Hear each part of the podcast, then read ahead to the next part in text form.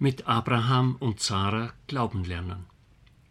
Sarah und Abraham sind die Urmutter und der Urvater des Glaubens. Ihr Glaube wächst in der Auseinandersetzung mit ihren Lebenserfahrungen, im Zusammenhang mit Zweifeln, Enttäuschungen, Versagen, aber auch Überraschungen, Verheißungen und Dankbarkeit. Es bleibt ein Glaube mit offenen Fragen, ein Herantasten an das Geheimnis Gottes. Jeder Podcast versucht, jeweils einen besonderen Aspekt ihres Glaubens zu erschließen. Die Gedanken wollen Anregungen zum Weiterdenken geben.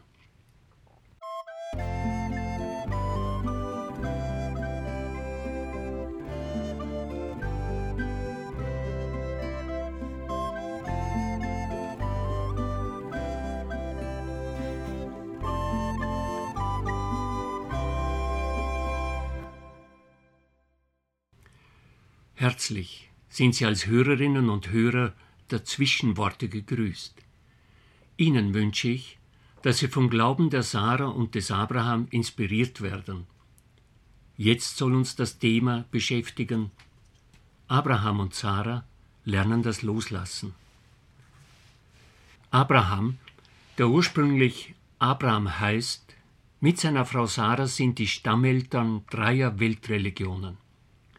Sie sind die Ersten, die den Glauben an den einen Gott pflegen, besser, jene, die Gott als den einen erfahren und auf ihn hin zu leben beginnen.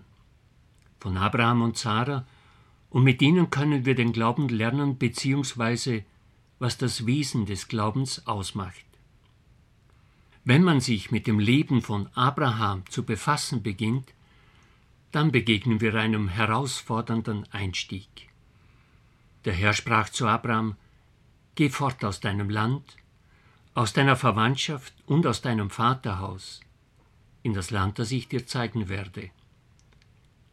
Abraham soll wegziehen, das Land, die Verwandtschaft und das Vaterhaus verlassen. Ein Motiv für das Wegziehen wird nicht genannt. Das heißt, die Motive können vielseitig sein. Es kann die Liebe sein, die einen Menschen in ein anderes Land von der Verwandtschaft und Familie wegziehen lässt. Eine Not wie Katastrophen, Naturkatastrophen, Gewalt oder Hunger können Menschen veranlassen, das Land, die Verwandtschaft und die Familie zurückzulassen. Es kann die Arbeit bzw. der Beruf sein, die Menschen wegziehen lassen. Es können die Abenteuerlust, das Fernweh oder andere Motive sein. Die Bibel lädt ein, jedes Wegziehen tiefer verstehen zu lernen. Sie verbindet das Wegziehen mit Gott. Die Motive mögen unterschiedlich sein, du darfst dennoch davon ausgehen, Gott geht mit dir mit und er hat mit dir einen Plan. Er ist um deine Zukunft besorgt. Auf die Aufforderung hin, wegzuziehen, folgen Zusagen. Ich werde dich zu einem großen Volk machen, dich segnen und deinen Namen groß machen. Ein Segen sollst du sein. In den Zusagen oder eben Verheißungen zeigen sich die Absichten Gottes. Er will nicht, dass du allein bleibst. Du sollst zu einem Volk werden. Es soll eine Gemeinschaft um dich wachsen. Ich werde dich segnen. Er wird mit dir auf dem Weg sein und er wird dir gut sein und bleiben. Gott hat nicht vor, dich klein, unbedeutend oder vergessen zu machen, sondern er wird deinen Namen groß machen. Er sorgt sich für ein Leben in Würde. Die Gestalt des Glaubens ist nicht so sehr ein Festhalten an bestimmten Wahrheiten und Überzeugungen, sondern der Glaube des Abrahams und der Sarah hat vor allem die Gestalt des Loslassens.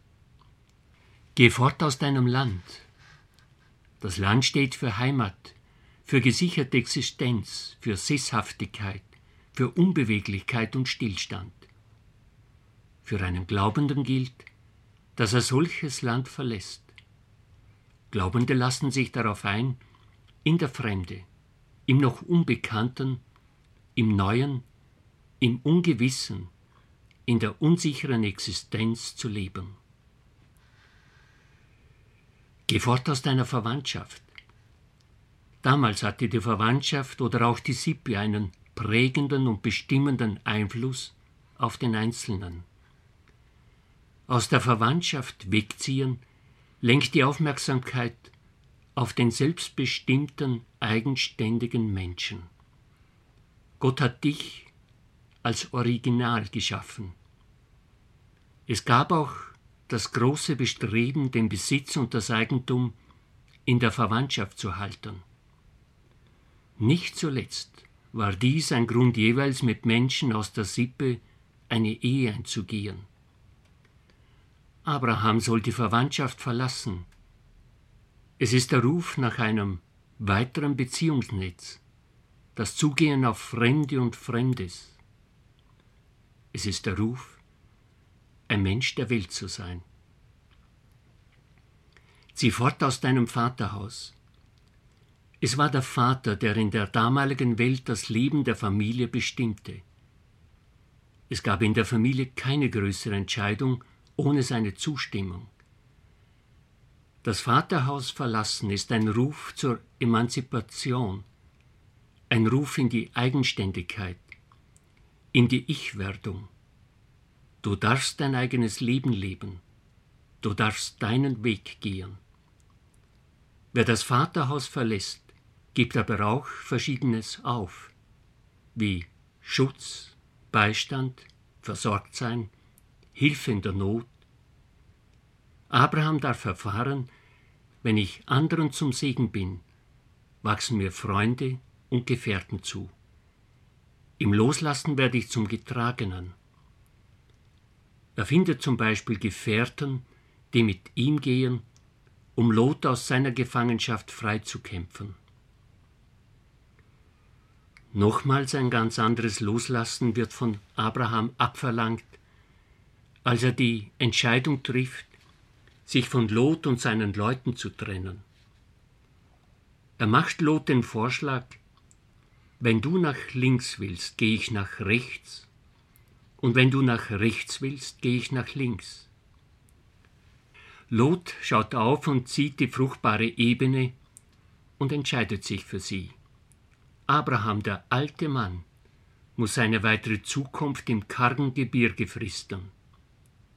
Er zieht gegenüber Lot den kürzeren. Er muss sich zunächst von möglichen Vergeltungs- und Rachegedanken lösen. Er ist gefordert, sich neu zu orientieren, auf seine verbliebene Lebenskraft zu setzen und den weiteren Weg zu suchen. Es wird für ihn zu einem Lebensraum mit Freunden und Gefährten. Abraham hat sich auch zu lösen vom Gedanken, dass sich die Verheißungen Gottes unmittelbar und unvermittelt einstellen. Zahlreiche Nachkommen sind ihm zugesagt. Er wartet viele, viele Jahre darauf. Er und Sarah lassen den Glauben daran sogar fallen. Sie scheinen die Geduld zu verlieren. Hagar eine Magd soll für sie Nachkommenschaft gebären. Ein Loslassen der besonderen Art betrifft Abraham bei seinem Sohn Isaac. Gott sprach zu ihm: Nimm deinen Sohn, deinen einzigen, den du liebst, Isaac, geh in das Land Moria und bring ihn dort auf einem der Berge, den ich dir nenne als Brandopfer dar. Wir kennen die weitere Geschichte. Als Abraham Isaac opfern will, ruft ihm ein Engel zu, Streck deine Hand nicht gegen den Knaben aus und tu ihm nichts zur Leide. Abraham muss auch hier ein Loslassen lernen. Der Sohn, den er liebt, ist nicht sein Besitz. Auch Isaac, sein geliebter Sohn, soll und darf sein Leben leben. Er darf seinen Weg gehen. Es sei hier erwähnt, dass die Erzählung in Israel gewachsen ist, als es im Umfeld noch Kinderopfer gab. Sie sagt zugleich, religionsgeschichtlich ein riesiger Schritt, dass Gott keine Kinder bzw. Menschenopfer will. Der Glaube Abrahams und Sarahs ist geprägt von der Gestalt des Loslassens. Loslassen von Sicherheiten, Erwartungen, Vorstellungen, Plänen und anderem mehr. Im Lernen des Loslassens werden sie zu Glaubenden, denn sie erfahren jeweils zugleich, dass sie zu Beschenkten werden. Sie erfahren Segen und werden zum Segen. Es wird ihnen ein Sohn geschenkt. Sie haben zu leben, haben Frieden in ihrem Land. Dieses reich beschenkt werden drückt sich schließlich im Erreichen eines hohen Alters aus. 175 Jahre wurde er, Abraham, alt. Er starb im glücklichen Alter, betagt und lebenssatt und wurde mit seinen Vorfahren vereint.